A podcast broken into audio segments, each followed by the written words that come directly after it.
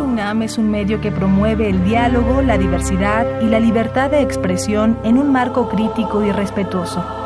Los comentarios expresados a lo largo de su programación reflejan la opinión de quien los emite, mas no de las radiodifusoras.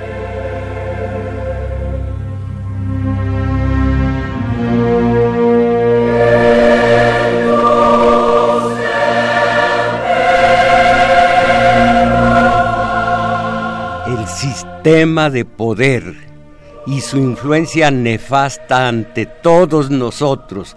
Esto por medio de los eh, por eh, acción de los medios de condicionamiento social.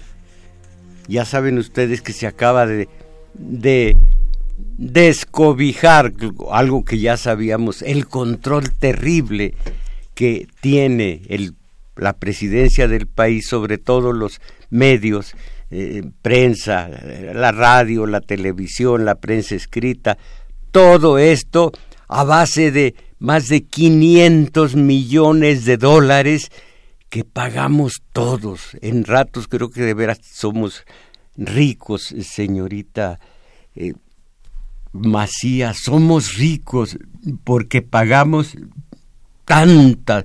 En este caso, todo a los medios les estamos pagando millonadas de la moneda nacional mexicana, o sea, dólares. Eh, todo por, con medio de, por medio de nuestros impuestos. Caramba, qué ricos somos. Pura manipulación.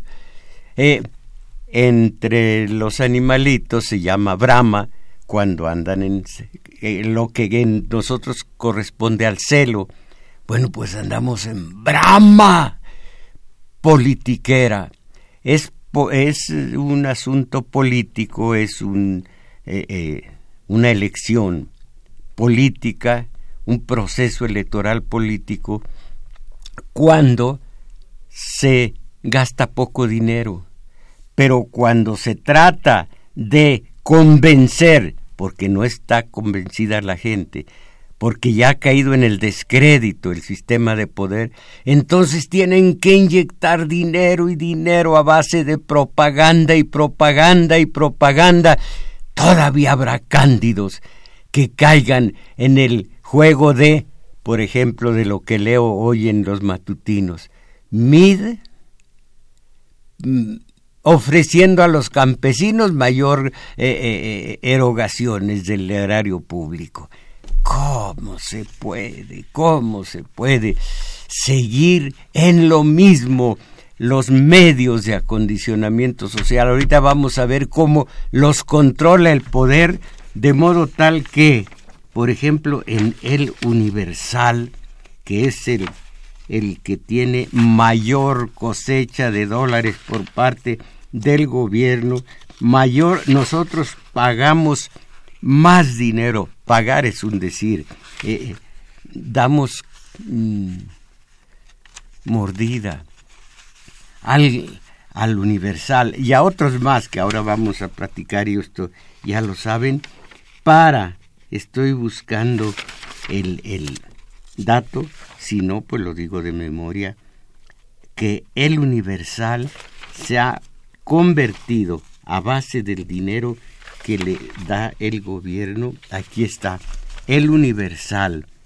Dice, los críticos argumentan que el diario se ha convertido en algo así como un perro de ataque del gobierno para las elecciones presidenciales de este país. Un perro de ataque, imagínense. Eh, y que varios de los colaboradores, por vergüenza, por dignidad, se han retirado. Salvador Franco, un ex editor de investigaciones que ganó muchos premios en el periódico, también se marchó. Sus colegas dijeron que estaba claramente incómodo, eso de incómodo, avergonzado, incómodo con lo cerca que estaba el Universal del PRI y de su nuevo candidato José Antonio Mid. Eh, el director del mencionado periódico, el, eh, eh, el director de noticias de este periódico, tiene vínculos estrechos con el nuevo candidato. Su esposa era la jefa de prensa internacional de MID en la Secretaría de Hacienda y Crédito Público de México. El diario dice que no hay conflicto de intereses y que no tolera la, cobertura parcial de ningún tipo. Pero no es la primera vez que los reporteros de El Universal cuestionan su independencia. Los periodistas contaron que en el 2012, cuando Peña se postulaba para el cargo actual, los editores y directores de noticias comenzaron a cambiar las columnas que eran críticas con el candidato, a veces en el último momento cambiaban eh, el estilo del reportero sin advertirles la razón, eh, comillas, la razón por la que renuncié, dice uno de estos eh, dignos reporteros y periodistas del Universal, la razón por la que renuncié fue porque ya no sentía que me garantizaban mi espacio libre. Esto escribió Andrés Layou, un mm, estudiante de doctorado en la Universidad de Princeton, en un artículo que relata lo sucedido. Imagínense lo que le espera a los candidatos. Yo no creo en ninguno de los tres porque son candidatos de los partidos. No creo en ninguno de los partidos porque son parte del sistema de poder no creo en esa superestructura, en el sistema de poder, y únicamente creo en ustedes y en mí, en ustedes y en mí, en ustedes que algún día lograrán el ejercicio tremendamente difícil de pensar y entonces se darán cuenta de que hasta ahora no han llegado más que a la exigencia a la exigencia, que es una forma de seguir delegando en ellos. Y yo no delego en ellos, no creo en ellos. Estos son, eh, son candidatos de partidos que son del poder. Ya les he explicado, ya hemos platicado lo que es el, la, la superestructura.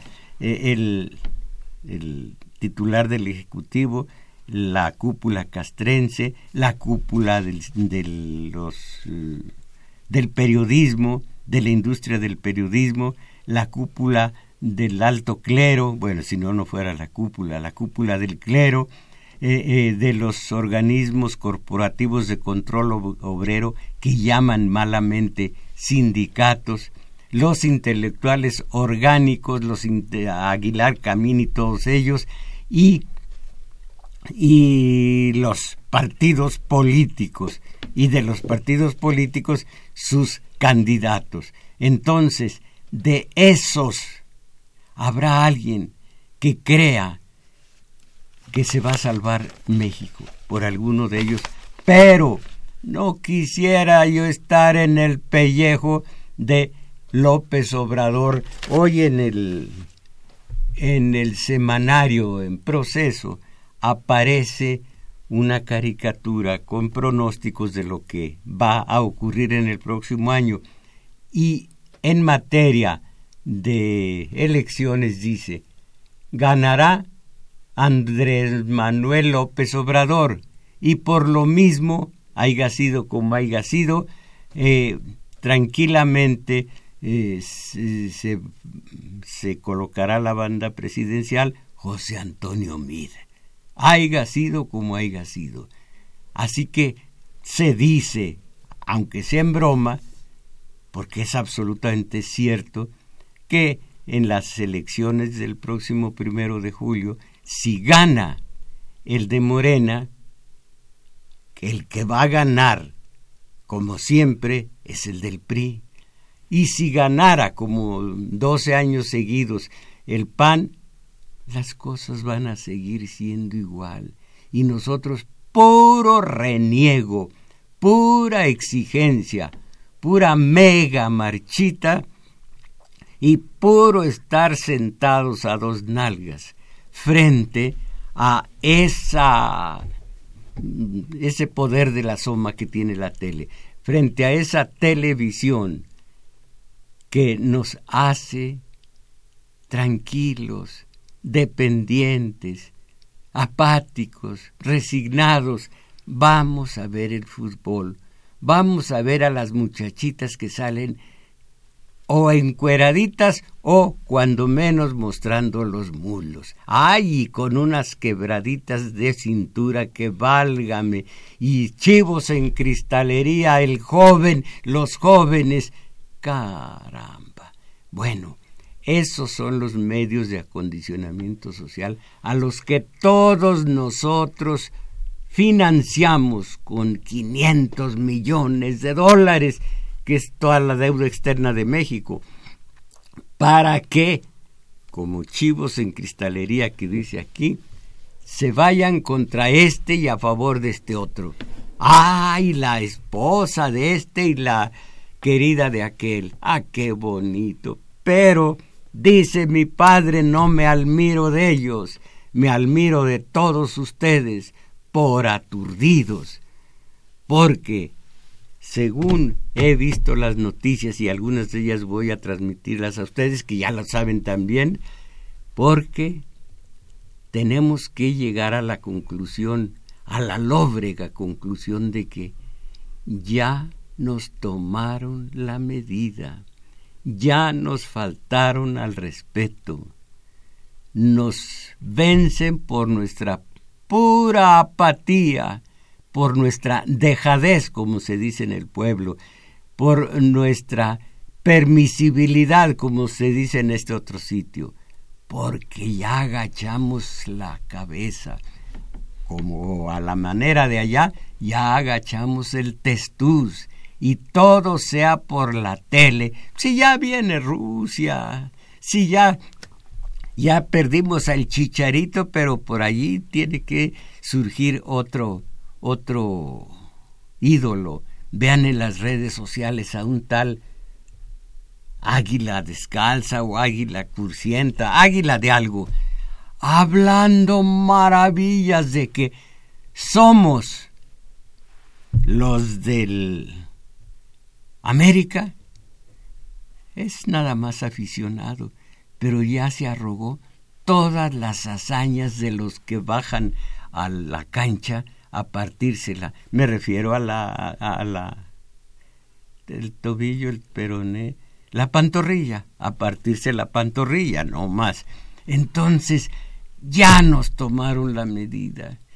No me digan que debo sentirme orgulloso de vivir en este país donde nací. Oiga, padre Juan, ¿no pudo haber sido a la conchinchina con mi señora madre?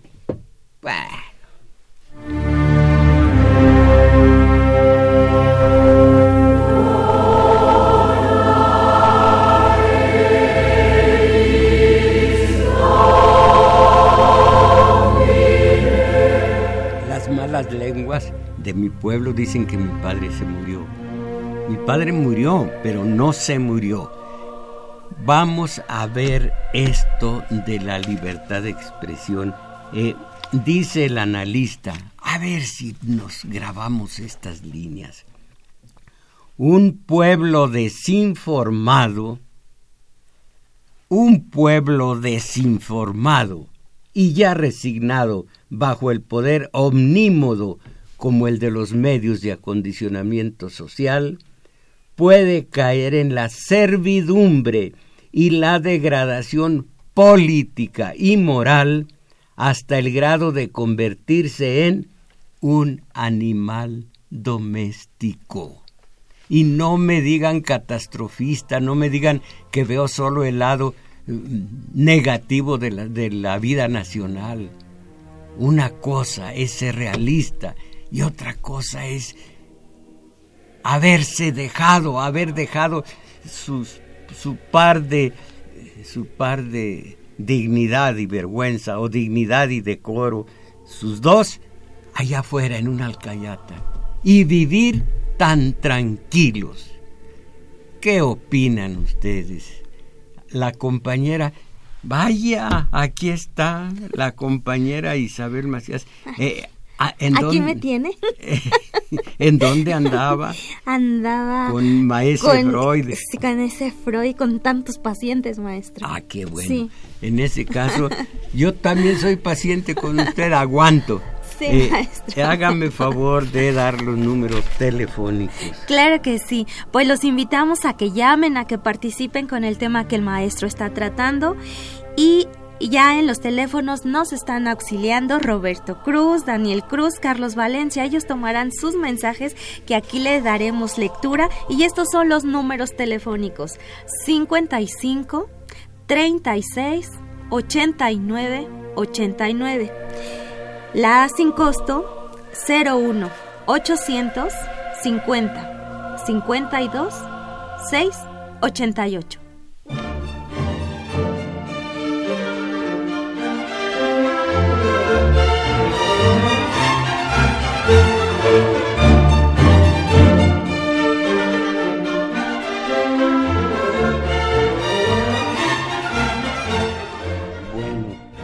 Periodismo y los periodistas. Caramba. no.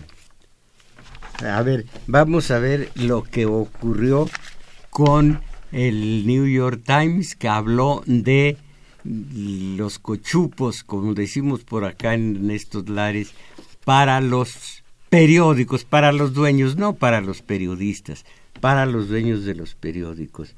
A ver, en los últimos cinco años el presidente gastó 200 millones de dólares en publicidad. Miren, una mujer bonita sale a la calle y todos están, todos los hombres están ciertos de su belleza. No tiene que pregonarla, no tiene que gritar soy bonita. Se ve, Ah, pero si no es agraciada y quiere pasar por bella, a meterle dinero, a meterle dinero, ¿verdad que soy bonita? Ahí te van 100 dólares, moneda nacional de México. Ahí te van 100 dólares al valedor. No, ese qué, ese, ese no me importa. Bueno, todos los demás, allí les estoy dando dinerito para que digan que soy bonita. Porque no tengo credibilidad ninguna en la medida en que no hay credibilidad, se paga por tenerla. Eh, de manera ficticia, por supuesto. Bueno, vamos a ver qué dice aquí. Dirigir un periódico, una estación de radio o un canal de televisión en México, esta, esta nota viene del exterior.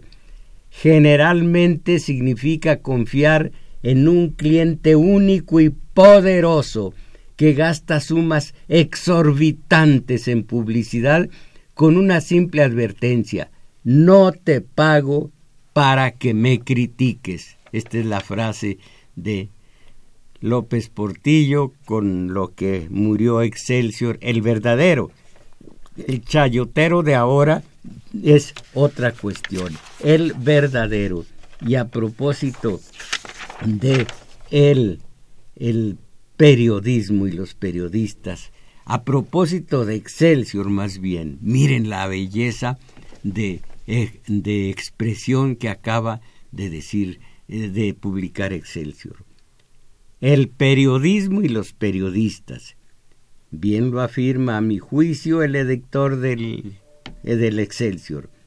La monotonía de la adulación y el invariable optimismo de los diarios serviles acabaron por hacer que sus opiniones sean rechazadas, sus palabras desconocidas, sus mismas informaciones tenidas por falsas o adulteradas. Esta una, eh, perdón, está unánimemente condenado por su opinión, que al condenado condena naturalmente al gobierno que la inspira. voy a volver porque esto no me sonó, que al que al condenarlo condena naturalmente al gobierno que la inspira. En vez de amigos, este periódico solo concita malas voluntades al poder público, solo en defensa de las leyes y al amparo de ellas, un periódico se hará respetable y hará por lo tanto sus opiniones dignas de respeto. Qué hermosos conceptos, caramba, y tan actuales. Y son de Excelsior, de Excelsior de 1917. Del Excelsior de entonces al Excelsior de hoy, el Excelsior de hoy cuánto recibe o recibió de Peña, a ver, a ver, a ver, Televisa, Azteca, la jornada, válgame, no está aquí en la lista. En la lista eh, el medio de acondicionamiento social que más recibe de nuestros dineros es Televisa, por supuesto. Después TV Azteca, por supuesto. Luego los estudios Churubusco, y ya en los periódicos El Universal, El Milenio y todos los, los articulistas que comentan esto ponen entre paréntesis dolorosamente, algo por el estilo, dolorosamente, la jornada. Cuando yo fui fundador de Uno más Uno, el difunto Uno más Uno, cuando eh, eh, eh, diversos periodistas se hicieron a un lado de uno más uno, ya no les gustó la línea editorial del periódico, me invitaban, vamos a fundar un nuevo periódico. Y me entusiasmé, se iba a llamar La Jornada. Pero, dijeron, entre ellos y a lo mejor como director va a estar Granados Chapa. Ah, no, no, conflictivo, no me retiré. Yo ya conocía la foto que después se hizo pública y que ustedes pueden ver en, en la internet. Con Salinas, su al, el brazo derecho, el brazo derecho, este hombre. Ya murió, pero la foto ahí está, así que no hablo mal de él, del Granados Chapa. La foto ahí está, Granados Chapa. Otro que pasaba por de izquierda y crítico. Crítico sí era, pero no propositivo. Monsiváis, la Poniatowska. Los demás no me extrañan, no me extrañan los demás, ni siquiera el que fue mi amigo, no sé dónde haya quedado, Iván Restrepo. De los demás no tengo ninguna eh, eh, eh, referencia. Ellos los, ellos los conocí bien. Bueno, leo ahora cómo va cayendo, porque tengo muchísimas noticias. Aquí está. Como jefa de reclutamiento en el periódico Reforma, Diana Álvarez se ha acostumbrado a la definición eh, flexible del periodismo en México. Cuenta que hace unos años entrevistó a una joven que trabajaba en un gran periódico en la Ciudad de México, no dicen cuál, pero ya ustedes imaginan, se refieren a los chayoteros de la lista que, que, que dijimos ahora. La mujer que tenía una maestría en periodismo dijo que su trabajo en el periódico consistía en crear archivos de recortes de prensa negativos sobre los gobernadores de todo el país. Esos archivos se entregaban al departamento de ventas del periódico que luego se acercaba a los gobernadores para venderles, comillas, planes de cobertura, se cierran, para mejorar su imagen pública. Esto lo explicaba la joven. Álvarez citó más ejemplos un candidato a editor se jactó de que sabía cómo trabajar sus relaciones con los políticos para obtener más dinero publicitario. No deben tener vergüenza, no deben tener redaños para obtener más dinero publicitario. Lo definía como calentarlos a estos periódicos, lo que implicaba mostrarle a los políticos una noticia a una noticia crítica que su periódico planeaba publicar. Luego, como lo explicó a Álvarez, un contrato publicitario con su periódico le ayudaría a apagar el fuego, comillas. Eh, un chantaje sin más. Y, comillas, me gustaría poder decir que estos son casos aislados o solo algunos, pero no es así dijo la joven Alba a Diana Álvarez. Esta es la forma de trabajar según estas noticias, según estas acusaciones de semejantes periódicos. Ahora, si Peña, si los gobernadores, si los oficiales mayores, si los diputados, senadores, implicados eh, y chantajeados sacaran dinerito de su bolsa, pero controlar el titular del Ejecutivo, controlar todos los periódicos, toda la tele, toda la radio comercial, con dinero que sale de nuestros bolsillos y que pudiera ser para escuelas, para mm, salud, para recreación, para tantas cosas positivas de nosotros todos los postulados de aquella revolución, aunque haya sido la pequeño burguesa, a la que no respeto para nada, la de Madero, respeto la de los Flores Magón. ¿Y quién habla de Flores Magón? Bueno, pues eso, eso, esos dineros, miren para dónde se van. Ahora, que, que se les da su dinerito a los periodistas, no solo a los dueños, ahora a los periodistas. Miren, voy a leer esto que publiqué hace mucho y que me consta que apareció en el susodicho diario. Voy a leer. Libertad de expresión de prensa. En la revista Por esto, primero fue eh, eh, eh, la revista ¿Por qué? La suprimió el gobierno de, este Mario, eh, eh, ¿cómo se llama?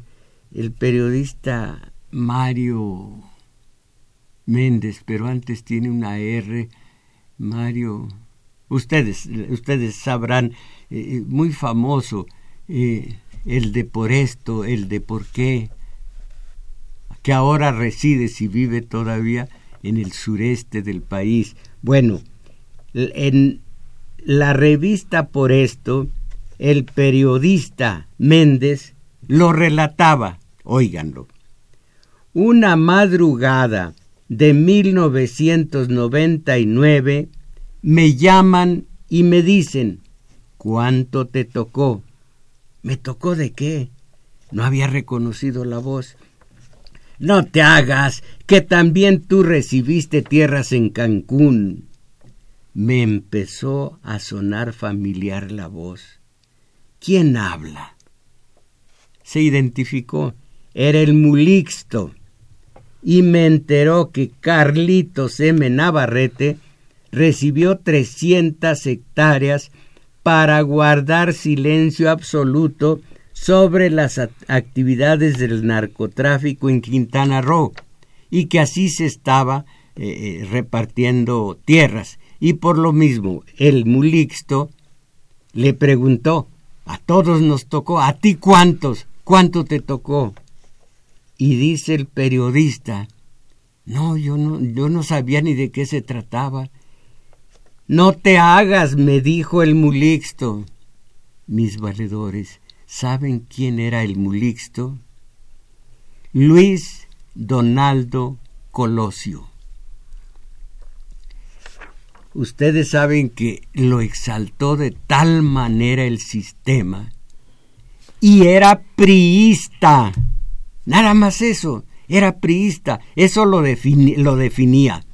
Y que si yo veo un pueblo eh, sediento de, de justicia y de hambre y sed de justicia y algo por el estilo, según el discurso que dijo aquí en el, en el Monumento a la Revolución, una copia del de Roosevelt cuando el gran problema de, de la recesión del 29, una copia, pero además es un priista. Que ¿Quién decía que iba a ser un extraordinario presidente que además fue muy criticado como eh, candidato presidencial?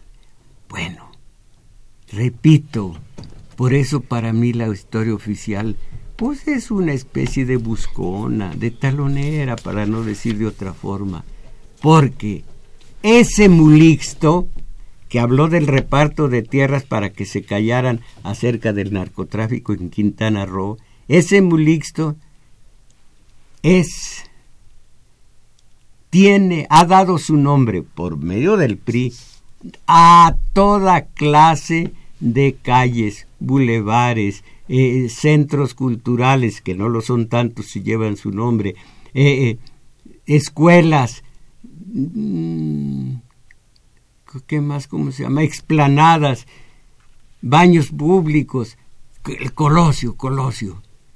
Yo no creo en él. Y sin embargo, busco un solo callejoncito en mi país que lleve el nombre de Ricardo Flores Magón.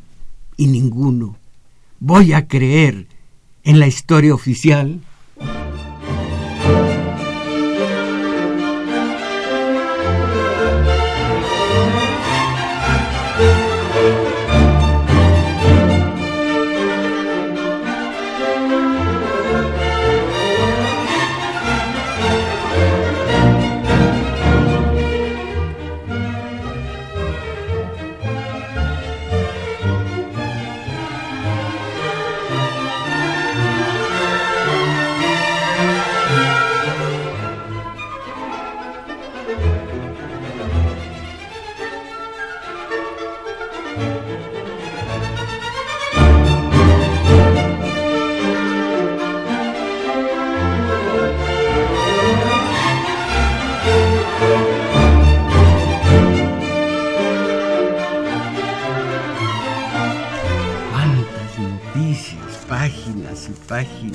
De fotocopias que les saco a los periódicos.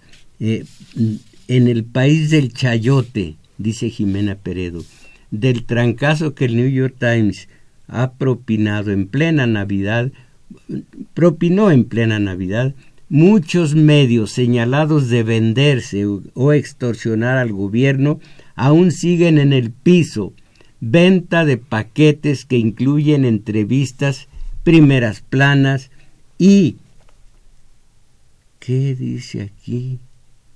Y notas con publicidad insertada, pero también silencio e indiferencia ante determinados escándalos son algunos de los servicios que dan los medios de comunicación, comunicación, acondicionamiento de masas a candidatos y gobiernos esto ya lo había señalado con detalles Bloomberg en un reportaje titulado Son medios adictos al dinero público, publicado por Grupo Reforma en noviembre pasado.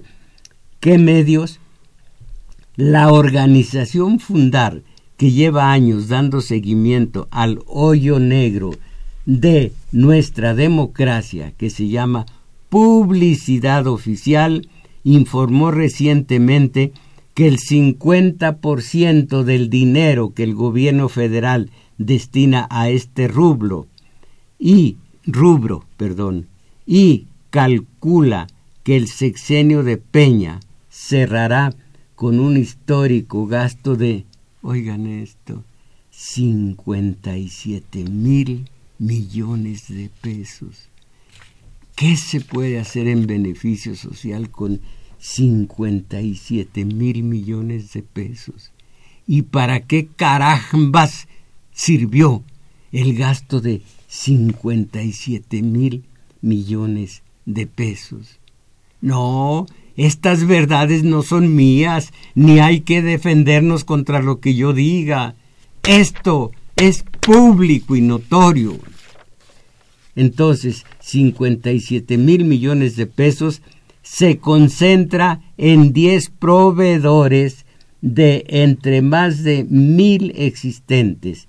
De estos, Televisa y TV Azteca acaparan más del 25% de los periódicos, perdón, el Televisa y TV Azteca acaparan más del 25%. Punto. De los periódicos impresos destacan, antes que ninguno, El Universal, Excelsior, Milenio, aquí nos dice algún otro, El Universal, Excelsior, Milenio y, desdichadamente, La Jornada. Caramba. Nosotros pagamos esto. Voy ahora al libro, a los comentarios del especialista. Es extranjero y sus comentarios eh, cuadran a cualquier país, a los, a los públicos y a los periodistas y a los, a los medios de información, o sea, de acondicionamiento social de cualquier país. Uno, mientras el pueblo duerma políticamente, mientras crea que unas elecciones generales o municipales constituyen su verdadera participación política, dejando a las empresas, las instituciones y los gobiernos en manos de una élite del poder, el futuro será como lo pasado. ¿Lo entienden? El futuro será como lo pasado. Unos mandarán y otros obedecerán. Unos producirán la riqueza social y otros la administrarán. Unos tendrán el saber y el poder y otros seguirán siendo masas pasivas, ignorantes, oprimidas y explotadas. Esto dice el analista, el autor de esta obra, pero yo agrego explotadas eh, y renegonas, porque ah, cómo nos gusta nomás renegar y renegar, y en el renegar se nos va la fuerza. En, en la Ilíada, eh, no estoy seguro si fue Patroclo, no, fue eh, Aquiles y Héctor, dos enemigos. No estoy tampoco seguro que sean ellos, pero un aqueo, un griego, y uno de Troya, te voy a partir la... No te la parto yo. Mira, te voy a dar esto. Y están alegando ya con el fierro en la mano, me refiero a la espada. Y de pronto uno dice, oye, se nos está yendo la fuerza por la boca. Mejor vámonos a dar en todo lo que marcan los cánones, en todo lo que quiere Dios. Y se van uno contra otro. Esa es que no se nos vaya la fuerza por la boca. Eh, sigue el analista del periódico. Es un, es un filósofo de la ciencia política. Mientras el pueblo Ah, no, esto ya lo había yo leído. Mientras el pueblo duerma, vamos a otro. Mientras el pueblo duerma, ¿qué es esto? Mientras el pueblo duerma políticamente, qué curioso. Los, los dos, eh, eh, en, en, dos eh, diferentes capítulos se dice lo mismo. mientras el pueblo duerma políticamente, mientras crea que unas elecciones generales o municipales constituyen su participación política, hasta, hasta Bukowski, Charles Bukowski, un dipsómano genial para escribir cosas bellas y, ásperas, duras, dice, eh, eh, un votante oprimido, reprimido, va a dar su voto libremente. Después regresa a su casa oprimido, deprimido. Es todo. Cruzar, eh, yo voy a votar y ustedes también, pero con solo cruzar la papeleta ya, ya todos, ya se salvó México. O como dicen los vulgares, los eh, subdesarrollados, los eh, um, mediocres. Ya la hicimos, una forma de copiar a lo gringo, nada más que en español. Bueno, algo más. Y esto va a ser lo último. Vamos a ver. Los medios de comunicación de masas usados por las tecnoburócratas propagan un estado de opinión favorable a los intereses de clase, exaltando a los científicos, a los ideólogos, a los técnicos que crean las redes de comunicación y colocan los ordenadores en el lugar de los viejos dioses, para poner de rodillas al pueblo delante de esos mitos, como en las épocas de las teocracias, ante los santos de su devoción o postrado ante los tiranos. Ahí tienen en las redes, afianzados a las redes, esos son nuestros nuevos dioses. El ideal de las tecnoburocracias, a medida que la producción se automatiza, reside en controlar la información sin participación del pueblo.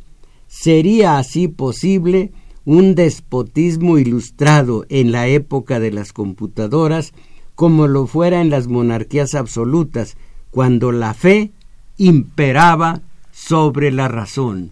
Caten ustedes que los analistas, para hablar de, del hoy, tienen que remitirse a la historia. Eso es lo que yo hago con ustedes en nuestro taller de teoría política el hoy, pero siempre explicado por el ayer, por la historia, esa estrella polar de nuestro, de nuestro pensar y de, nuestro, y de nuestra conducta, la estrella polar que nos guía, la historia para entender el día de hoy. No se dejen, no vayan a caer o no se dejen caer en la trampa del puro corto plazo. Ahora, el fin de semana, los compadritos, además de hablar del Atlas, además de hablar de los Pumas, además de hablar del América, le hacen campo a Mid, a López Obrador, a Anaya.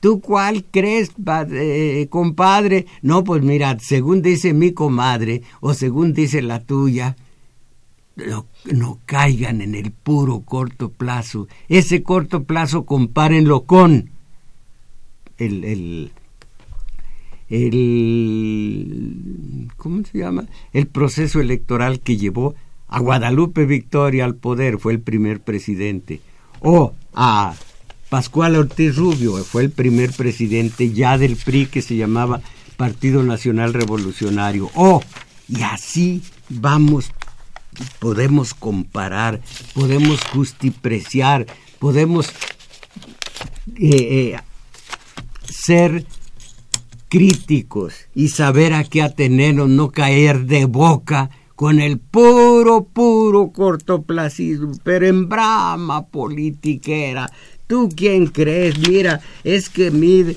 que en realidad debe decirse Meade, pero como no se oye muy bien, le pusimos Mid. Bueno, pues es que este Mid, Pepe Mid, como le llama eh, eh, Nieto, ¿cómo se llama? Reza. Eh, ah, ya, no sé. Nieto reza, reza Nieto, eh, eh, reza, ora, se da golpes de pecho. El presidente nacional del PRI, Pepe Mid, Pepe Mid, pues ese Pepe Mid, ese Pepe Mid dicen que va a tomar posesión del cargo de presidente ahora que va a ganar el, la elección López Obrador, mis valedores. Mucho cuidado con este momento, esto es México.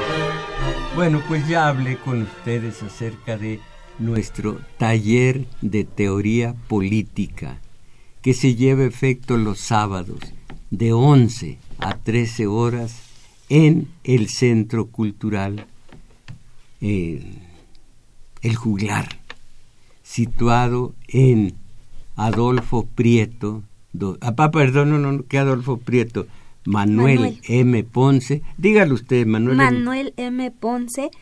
30. estamos igual de amolados. Ah, va de nuevo, ahora sí. Y hasta se está burlando de nosotros Arturo. Flores. Pues claro, nos hicimos cocas. Así se dice en el pueblo. Cuando se enreda la pita, se hizo coca. Bueno, es en El Juglar de Manuel M. Ponce 233 Colonia Guadalupe Inn. Allí mismo en el juglar, al rato, a las 12, perdón, no a las 12, a la una, ando mal, tendremos nuestro taller de lectura. Va a ser muy interesante, se los aseguro. Eh, Adol, perdón, Manuel M. Ponce, 233 Colonia Guadalupe Inn. Si van en Metrobús, de Metrobús se bajan en la estación Oliva, Oliva o Olivo, Olivo. Caminan como a Revolución, dos cuadras largas, encontrarán un parquecito en el flanco más cercano, el, flanco que da a Revolución, está el juglar. Y como les digo, hay ahí un monigote pidiendo al cielo que lleguen pronto, que lleguen a tiempo, siempre llegan tarde son, para comenzar nuestro taller de lectura. Ir saliendo de esta horrorosa mediocridad. Y ahora los mensajes de ustedes. Comience eh, la faena, compañera. Sí, maestro. Macías. Sí, maestro. De Sonora Ramón Valdés. Yo no soy digno de exigirle nada a nadie si antes no me exijo a mí mismo pensar y honrar mi propia existencia. Julio Salgado, eh, Tlalpan. las elecciones en México es puro circo, maroma y teatro. La dictadura priista, generadora de miserias y tragedias, y heredará de todos los males que padece México. No ganarán, se imponen. Ejemplo, el Estado de México es criminal que los eh, pripanistas exijan eh, gobernar a México. Bueno, pero, pero esto está, es, el, el diagnóstico. ¿Qué vamos a hacer? Ernesto Pereira, Mario Renato Méndez es el periodista, maestro. Exacto, Mario. Eh, y espéreme, pero tiene más datos. Esto lo dije. ¿Qué más dice? Dice, y todavía vive en Mérida, ah. Yucatán, y dirige un, un diario con el mismo nombre. Sí, por esto les dije que estaba en el sureste. Él es el que dice, Mulixto me dijo a ti cuánto te tocó. Mulixto, priista, ¿para qué buscamos más datos? Priista. Agustín Mondragón, no olvidemos que el Poder Ejecutivo está cooptado a los concesionarios, o cooptando, cooptando a los concesionarios para que no exista libertad de expresión. Así vemos que hasta Radio Universidad tiene que pasar la válgame, estúpida, aquí le pusieron comillas, leyenda de que los... Bueno, ya saben ustedes eh, eh, cuál es la leyenda. Eh, ¿Qué más? Esto nos demuestra que no hay democracia, ni ha habido, ni habrá mientras los medios estén sujetos a la dictadura del Ejecutivo Federal. Pero es que no están sujetos a esa dictadura, son parte de la superestructura, son parte. Eh, los eh, eh, partidos no están sujetos al titular del Ejecutivo, cada vez tiene menos poder el titular del Ejecutivo. Todos son parte, todos son un cuerpo, nadie está sujeto a nadie. Ellos contra nosotros y nosotros agachados. Manuel Valdés Coyoacán felicita al programa y gracias. Me felicito. Ah, sí. Pues para que ya no falte. Hay que decirle a Freud que no amuele, que, que, también nos... Bueno, eh, en esa Moisés, no tiene más que Moisés. Usted pide comentarios del tema que trata y las llamadas que recibe son diferentes al asunto, esa es una, esa es una razón por la cual seguimos muy mal, la organización celular va a ser muy difícil que la logremos, tenemos muchos apáticos en nuestro alrededor, opiáceos, perdón, opiáceos a nuestro alrededor, pero es mucho más profundo que eso, la dificultad algún día la voy a explicar. Antonio Ramón Venustiano Carranza, maestro, no se enoje, tenemos una estación del metro y una calle que se llaman Ricardo Flores Magón. Ah, qué bueno. Y usted fue la motivación de que él siguiera estudiando. Ah, qué bueno. Que, lo, lo primero, mientras se honre a Ricardo Flores Magón, Miren ustedes lo importante que es el estudio de la historia. Ya hemos estudiado desde 1892, cuando los Flores Magón, que entonces Jesús también era parte del equipo, no solo Enrique y Ricardo, cuando en 1892 comenzaron a trabajar contra Porfirio Díaz y de ahí en adelante el Partido Liberal y de ahí en adelante la revolución obrero campesina, campesina obrero, eh, obrera, y de ahí el anarquismo, que es el ideal más limpio. No se crean que el anarquismo es desorden, el anarquismo es el imaginar tan buenas personas, por decirlo así, tan sanos, tan puros, tan limpios los humanos, que no necesitamos leyes, no necesitamos gobierno, no necesitamos más. Ah, y hoy voy a hablar curiosamente de cómo, sí, eh, ya los perversos dicen, se necesita obediencia, la obediencia es virtud, la desobediencia vicio. ¿Por qué? Porque de qué otra manera los que tenemos todo y somos unos cuantos, manejamos a los que nada tienen y son muchos. Mañana se nos pueden echar a las barañas si solamente los manejamos a puras armas. Mejor el arma principal fue la obediencia es una virtud y así nos tienen. De eso voy a hablar el día de hoy, mis valedores. Me dicen que me calle, que fue todo por hoy. Agradecemos su valimiento a Crescencio Suárez en los controles, Arturo Flores en metadatos y en los teléfonos nos estuvieron auxiliando Roberto Cruz, Daniel Cruz y Carlos Valencia que también grabó este video que ustedes pueden ver en Tomás Mojarro oficial YouTube y ustedes Hoy, como cada domingo, están invitados al taller de lectura una de la tarde. El maestro Tomás Mojarro e Isabel Macías, ahí los estaremos en YouTube. En cambio yo entro a, Twitter y caramba, qué poquitos, no llegan a cuatro mil mis seguidores. Éntrenle ahí con fe, échenle ganas, ay, échenle ganas para salir adelante. Perdón, mis valedores, para no decir échenle ganas para salir adelante, para no decir lugares comunes, para no ser mediocre, mis valedores, a salir precisamente de esta asquerosa mediocridad. Ánimo.